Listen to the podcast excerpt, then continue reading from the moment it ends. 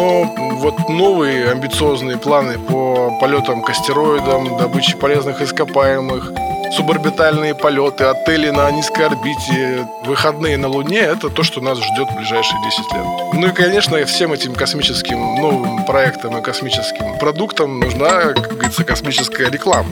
Иначе как мы о них узнаем?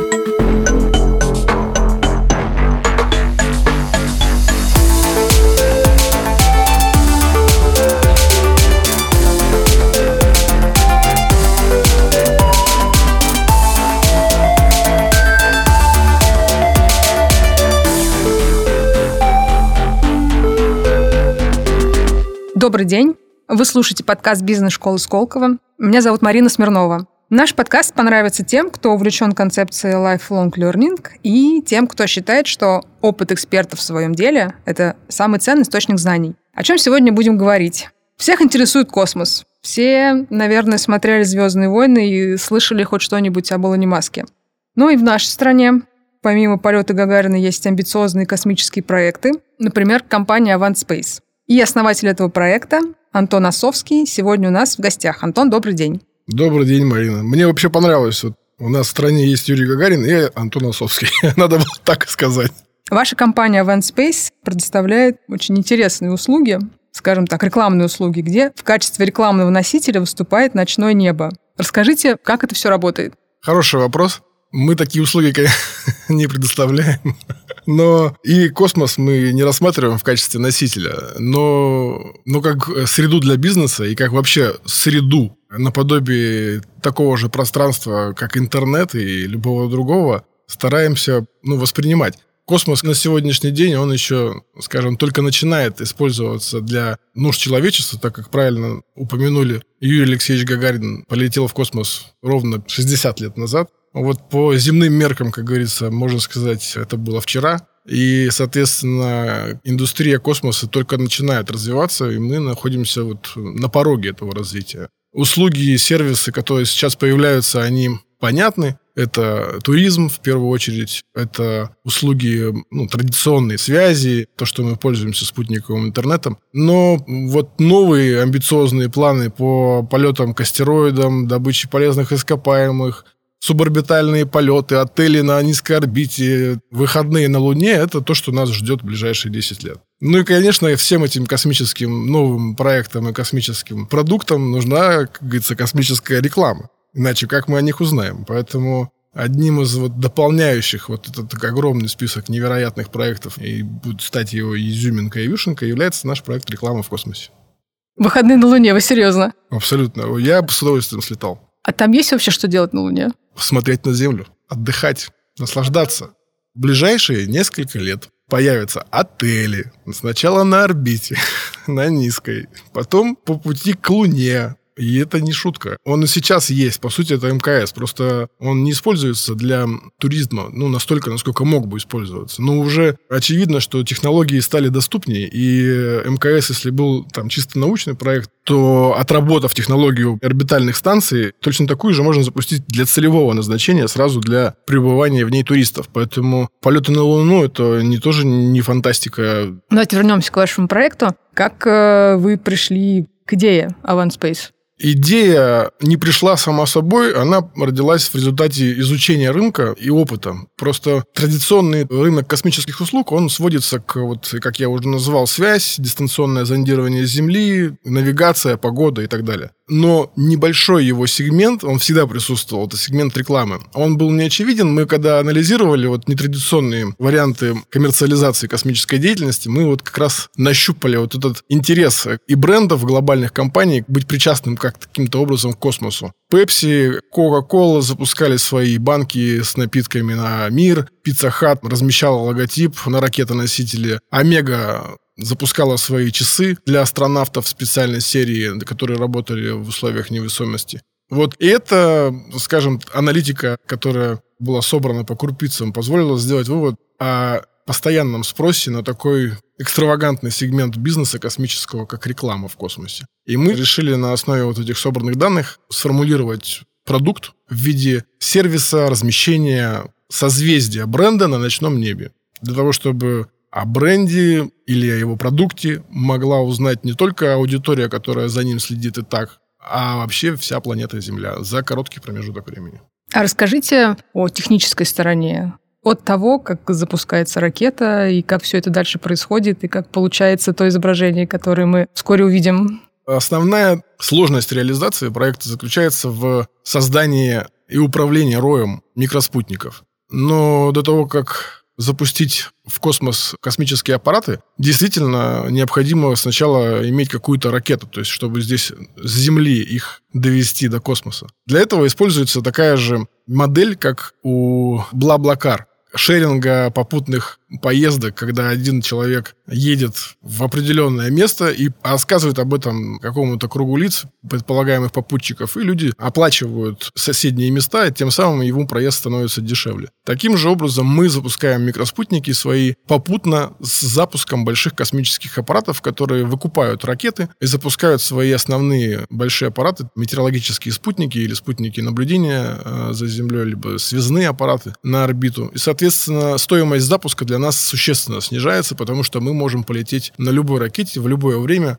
там, 10 раз в году в необходимом нам количестве. Это была ключевая задача, которую нужно было решить для того, чтобы снизить стоимость, конечно, потому что стоимость запуска является там половиной стоимости всей э, системы. Ну, так как я начал с второй задачи, которая по важности и технологичности еще важнее первой, то именно управление многоспутниковой группировкой является нашей базовой инновационной задачей. Никто еще не запускал спутники роем нет э, пока прецедентов управления спутниками в виде формации, которая летит в заданном режиме в стабильном состоянии, формирующих какое-то там ну, изображение. Антон сегодня принес в нашу студию... Не мобильный телефон. Опытный образец спутника. Это такая черная коробочка. Расскажите, пожалуйста, возьмите его, расскажите, что это за штуковина. Мы все сидим и боимся. Ну вот эта штуковина это макет космического аппарата, правда, без двигательной установки. Ну, она миниатюрная. Соответственно, вы можете представить, вот, что в руке я держу, соответственно, он будет примерно так же выглядеть летная модель спутника. Несмотря на то, что он такой миниатюрный и летать будет над э, Землей на расстоянии 600 километров, все равно свет, который будет формировать пучок лазеров, достигнет взоров людей. Несмотря на его миниатюрность, он очень энергоэффективный, за счет того, что мы используем, скажем так, компоненты и разработки по последнему слову техники. И позволяет удешевить технологию, потому что вес и габариты имеет э, для бизнеса в космосе ключевые параметры. Потому что стоимость запуска, а еще раз повторюсь, составляет 50% от стоимости всей системы. Мы начали разработку спутника в первой версии, он был в 4 раза больше. За полтора года мы его ужали. Садили на диету. Да, мы его ужали. Не без ущерба, конечно, качества. Но в плане чего? Он, в отличие от своего предшественника, будет светить на орбите только один раз на витке. Ну, это значит, что пройдя вокруг Земли, а, сделав один оборот, он только над одним городом может посветить. И на каждом витке, их всего 15 витков, он светит над одним объектом. Соответственно, 15 раз за день 15 мегаполисов планеты увидят каждые сутки его. Ну, соответственно, и срок существования у этого спутника немножко меньше. То есть у нас минимально гарантируемый срок, что этот спутник будет летать один год. Ну, может и три года пролетать. Но минимально год. Предыдущая версия, конечно, была рассчитана на 5 лет. Но мы его ужали для того, чтобы сейчас оптимизировать эти расходы.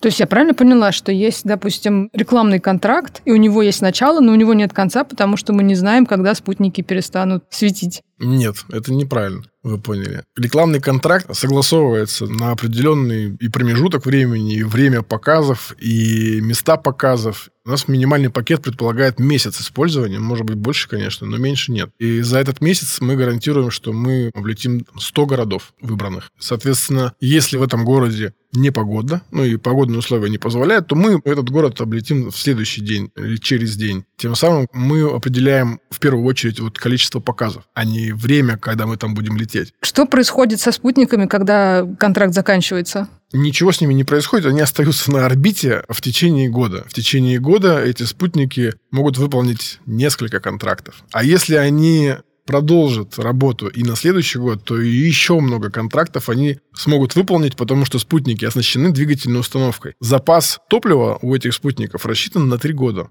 Мы говорим о том, что могут быть какие-то нештатные ситуации. Просто объективно в космосе есть неблагоприятная среда для техники. Там есть радиация, там есть тяжелые заряженные частицы, там есть масса других особенностей, которые влияют на срок службы космического аппарата. И он может выйти из строя раньше, чем гарантированный срок. Поэтому мы знаем уже просто из расчета минимального срока службы, то есть знаем, что год он точно прослужит. Но после окончания срока службы, допустим, все три года он там пролетает, мы включаем двигатели на увод аппарата с орбиты. То есть у нас заканчивается рабочее тело топлива, и нам нет смысла дальше удерживать аппараты на орбите, это станет иначе космическим мусором. Мы просто делаем направление в сторону Земли и летим сгорать, как яркие звезды да, в атмосфере.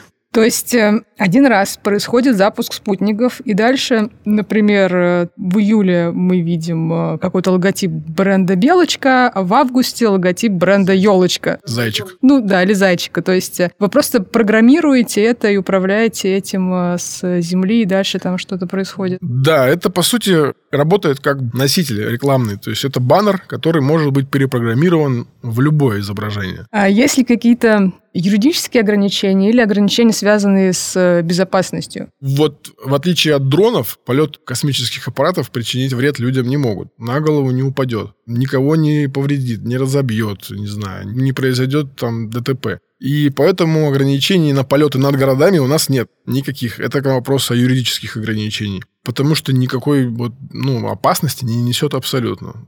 Никаких вот запретов я не знаю из действующих. На сегодняшний день вообще космос регулируется международными соглашениями. И общее правило, что коммерческие проекты любые в космосе, если они не вредят никому, то они допускаются. Запрещены прямо только все проекты, связанные с военным применением. То есть вот оружие в космосе размещать нельзя. Вот вы сказали, что несмотря на то, что проект еще не запустился, не стартовал, у вас уже есть хейтеры. Ой, их больше, чем тех, кто ждет и не дождется рекламы в космосе. Конечно, рекламу не любит никто. Лично я, например, к ней спокойно отношусь. Но люди, видимо, действительно устали от нее. И она везде. Там, не знаю, в метро, на улице, в интернете, в почте, спам. И тут тоже это выглядит так, скажем, для обычного человека, как дополнительно еще и в небе. Баннер в небе. В этом, да, в святом месте. Можно сказать, это... Тянет на оскорбление чувств. Да, это может э, действительно кому-то показаться слишком уж грубым нарушением чьих-то там убеждений. Но мы вот с этим столкнулись, э, когда делали аналитику восприимчивости, восприятия такого инструмента для людей. Но в отличие, например, от европейцев, э, там, в частности, российских граждан, э, мы знаем и точно уже получили подтверждение о максимально благоприятном восприятии такой рекламы в Юго-Восточной Азии там отношение к инновациям, к новинкам, к вообще к всему, что вот вызывает эффект вау и восхищают человека, они воспринимают очень-очень-очень позитивно. Поэтому мы тоже ориентируемся сейчас в первую очередь на эти рынки. И не только потому, что воспринимают, но и потому, что это в принципе сейчас самые развивающиеся и перспективные направления с точки зрения потребления. У нас э, сегмент не просто рекламы в космосе, это диджитал реклама в космосе, потому что помимо того, что спутники изображения формируют в космосе, они еще им передают бинарный код с помощью лазеров, мерцая. То есть, когда спутник горит, это воспринимается считывающим смартфоном как единица, не горит ноль. Соответственно, когда спутник летит, у него есть система э, мерцания, которая с частотой 30 Гц мерцает невидимо глазу, но видимо смартфону. Для нас это просто, ну, как сказать, как телевизор. Мы не видим, как там происходит мерцание. Также здесь э, для нас изображение кажется не мерцающим, просто стабильно горящим. Но наведя камеру смартфона на это изображение, чтобы сфотографировать, мы как QR-код получим гиперссылку за 2-3 секунды и перейдем на сайт рекламируемого бренда.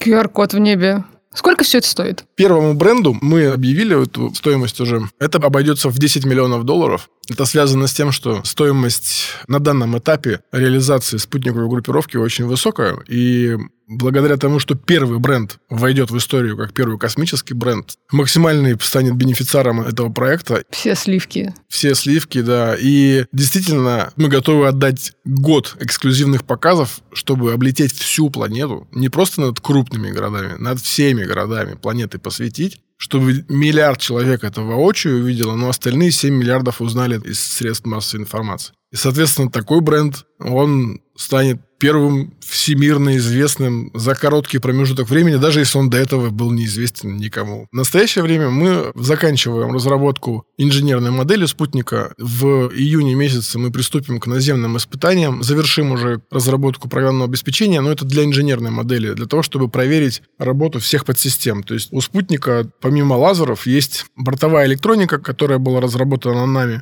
это система питания, система управления, радио, это навигационный блок и сложная система трехосной ориентации, состоящая из звездного датчика, двигателей маховиков, они здесь внутри расположены, гироскопа, которые позволяют делать очень точное проецирование и удержание стабильного положения спутника на орбите. Вот это нужно сейчас в земных условиях все проверить чтобы убедиться в том, что все системы работают штатно, и все алгоритмы, все программы управления работают стабильно. На это уйдет э, время ну, около 6 месяцев. Соответственно, в конце года мы готовы либо подтвердить, что мы завершили наземные испытания и готовы к летным. К этому времени мы должны найти еще инвестора на первый этап.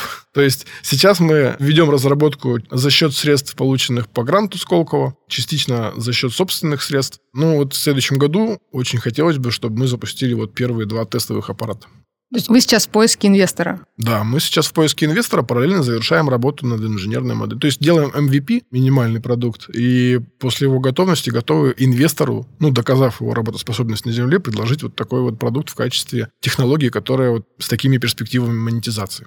Как вы вообще попали в всю эту космическую Одиссею? Исторически, когда формировалась вообще э, экосистема Сколково, фонда Сколково, как инновационного центра, инновационного кластера, здесь зарождались первые частные космические компании. В частности, такой компанией была компания Dauri Aerospace. Эта э, компания принадлежала одному из выпускников школы управления Сколково, Михаилу Кокоричу. И я был в первом составе команды, когда она только набиралась. Мы запустили первый частный спутник наш экспериментальный DX-1, это был спутник связи, он был как раз, ну, он был больше этого аппарата раза в 10, но он был тогда все равно маленьким еще. То есть в 2012 году это казался сверхмалый космический аппарат, который по сравнению с его традиционными конкурентами или там аналогами весил в 10 раз меньше, чем они. И на тот момент вся вот эта история частной космонавтики начала бурно развиваться. Появилась SpaceX, появился Илон Маск, уже теперь всеми известный тогда еще. Мало кто о нем знал. И с этого началось вот такое развитие, скажем, повсеместной частной космонавтики. Вот оттуда и история началась. В 2016 году мы инициировали проект по разработке электроракетного двигателя. Ну, он как раз является, на самом деле, ключевой технической частью, составляющей всего проекта по сейчас рекламе в космосе. И три года мы занимались научно-исследовательской разработкой именно ионного двигателя маленького. Это большая работа. Участвовали и МГУ, и Бауманский университет, и Физтех, и Сколтех, инновационный центр Сколково. Вот в результате родился наш двигатель, который сейчас, по сути, является одним из самых энергоэффективных двигателей в мире. Мы сразу планировали заниматься сервисами на базе наших спутников, но мы выбирали, в каком сегменте мы будем работать. И когда традиционные сегменты, скажем, стали вот очень бурно заполняться, игроками в виде SpaceX, Virgin Galactic, Origin, там, Blue, Amazon, ну, то есть гиганты, с которыми очень трудно конкурировать.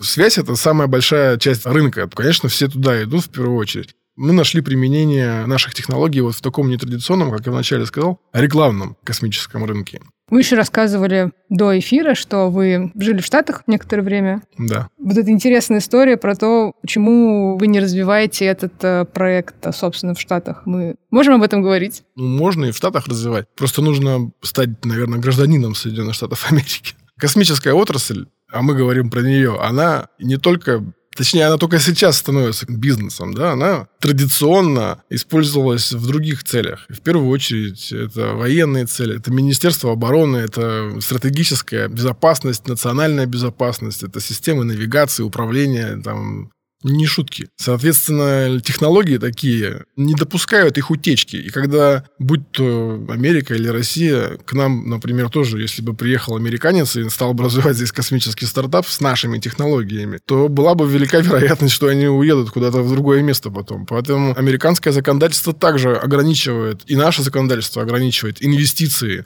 иностранцев в стратегические предприятия, в стратегические сферы деятельности, ну, какой является космос. Соответственно, просто взять сейчас и поехать мне, как гражданину Российской Федерации, и там начать развивать этот бизнес невозможно. Некоторые статьи об Space в интернете говорят о том, что изначально это задумывалось как э, средство оповещения о каких-то происшествиях и катаклизмах из космоса для всех жителей Земли. Вот в какой момент поменялась эта концепция, если слова в этих статьях были правдивы, и планируются ли какие-то некоммерческие проекты? Ну, что касается целевой задачи, то проект никогда не нацеливался на какие-то задачи оповещения о глобальных происшествиях, потому что, ну, это скорее государственная задача. Тут нет рынка оповещения о землетрясениях, да, или о наводнениях. Мы всегда из первого дня были рекламным проектом. Что касается социальных задач и возможности оповещения, то да, конечно. Более того, мы упоминали, да, в своих статьях, что мы с огромным бы удовольствием в первую очередь разместили бы на орбите созвездие WWF, Всемирный фонд защиты природы, но почему мне это важно? Потому что помимо того, что реклама в космосе, она такая яркая и необычная, она еще и экологичная. И даже на примере вот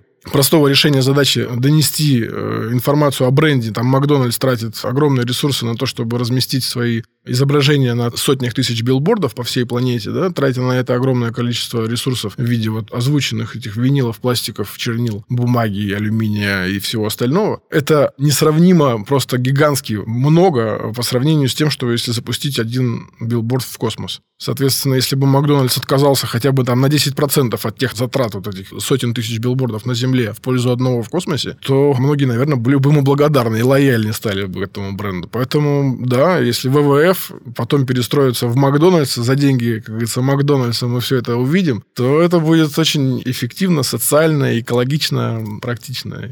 Мне кажется, что вот аббревиатура ВВФ в России, возможно, не всем знакома. Может быть, можно будет написать там «Не кури», «Пристегни ремень», «Не мусори», что-нибудь такое. Мы в данном случае сейчас на таком этапе находимся, что способны формировать только изображение в виде каких-то символов. Вряд ли получится написать предложение какое-то. Иероглифы. Ну, трудно. Ну, да, иероглифы, да, наверное. Я не думал, кстати, на это сейчас. Возможно. Вот, а тут мы, может быть, сейчас новые рынки для вас сразу взяли и, и придумали. Ну, надо сначала выучить, да, китайский. Там это ошибка, говорят, в наклонении сразу... Сразу голова с плеч. Ну, то есть у вас уже есть какие-то предконтракты или договоренности с какими-то ребятами, которые хотят и готовы разместить свой логотип? Да, мы проговорили, мы провели переговоры с крупными медиа-агентствами, в основном диджитал. Те, кто сейчас как раз занимается конвертированием своих, в том числе наружной рекламы, в цифровую. И они очень заинтересовались этим форматом. Мы, в принципе, рассказали, когда вот рассказываем в нормальном режиме потенциальным партнерам и заказчикам, как это работает, все понимают, что это реально, то есть реализуемо, и, в принципе, ждем только, когда вы подтвердите, что эта звезда действительно яркая, и действительно она видима и горит, Поэтому надеюсь, что мы вот привлечем инвестиции, и после этого заказчики долго не будут заставлять себя ждать, появятся. Это будет интересно выглядеть медиапланы от какого-нибудь медийного агентства. Значит, реклама в Фейсбуке, контекстная реклама, реклама в космосе. ТВ, ТВ билборды, да, интернет и космос. И космос. Да, да ну это так и будет. Ну, я думаю, что как бы мы сделаем, вот это тоже задача на первого этапа инвестиций, сделать визуализацию. То есть нужно понять, как это будет выглядеть. Но это VR-очки, которые позволяют уже получить и восприятие, и ощущение вот этой картинки реальности в дополненном виде. Когда мы создадим вот эту оболочку и внутри поместим ее человека, который будет наблюдать пролетающее созвездие космических аппаратов на фоне Эйфелевой башни, да, это будет э, восприниматься очень эффектно. Конечно, станет понятно, что во всяком случае ближе ближайшие несколько лет этот формат будет притягать взоры людей. Там, может быть, первый бренд снимет все сливки, но это будет просто первый за первый, да, оно будет еще там какой там первый, не знаю, первый высокотехнологичный бренд, первый социальный бренд, первый экологичный бренд, первый... Женский бренд какой-то. Женский, мужской и так далее. Три года хайп не сойдет. То есть не будет как с Клабхаусом. Сначала все прибежали, потом такие, о, реклама в небе, да, кого этим удивишь? Да, я думаю, что три года минимум, ну, это просто хайп будет три года минимум. Потом формат меняется. Но мы понимаем, как это будет происходить. Поэтому мы уже сейчас показываем развитие не на три года, там, а на 10 лет. И говоря, допустим, о форматах, тот же спортивные да, мероприятия, они же проходят там Формула-1, Олимпийские игры, чемпионат мира по футболу, церемония открытия, закрытия. Просто вот сейчас пример... Вот я еще раз говорю, вот таких применений, таких срезов, их много. Их загадывает желание, признавайся любви, сердца, все что угодно. То есть лет через сать это будет такая же, ну, как, как мелом на асфальте возле подъезда написать. Э... Как смайлик отправить. Если хотите представить, как это будет выглядеть, смотрите Футураму, там уже примерно предсказали.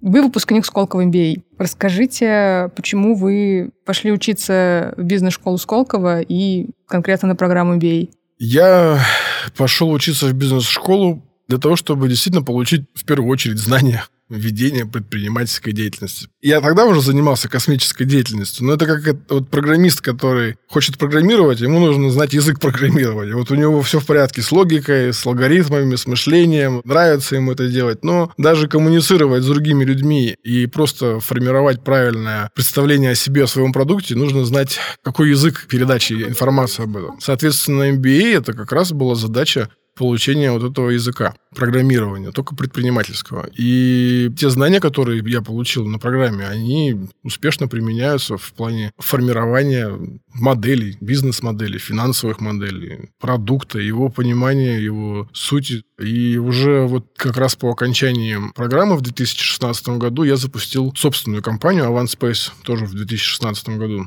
и развиваю этот проект. И на территории Сколково, и с людьми из Сколково. Для меня Сколково — это не только школа управления, но это действительно та экосистема, которую вот хотели сформировать. И я вот ее такой себе воспринимаю.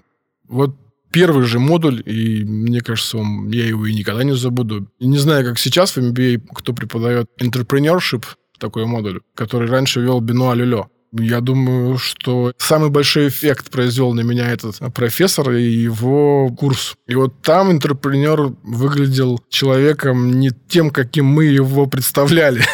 Вот э, и вообще понятие интерпренершип нет в российской То есть оно чуть другое, по-другому мы его воспринимаем. Описав нам этого интерпренера в виде немолодого уже и не красавца, да, и с двумя детьми и, там, и так далее, да, с проблемами, только, можно сказать,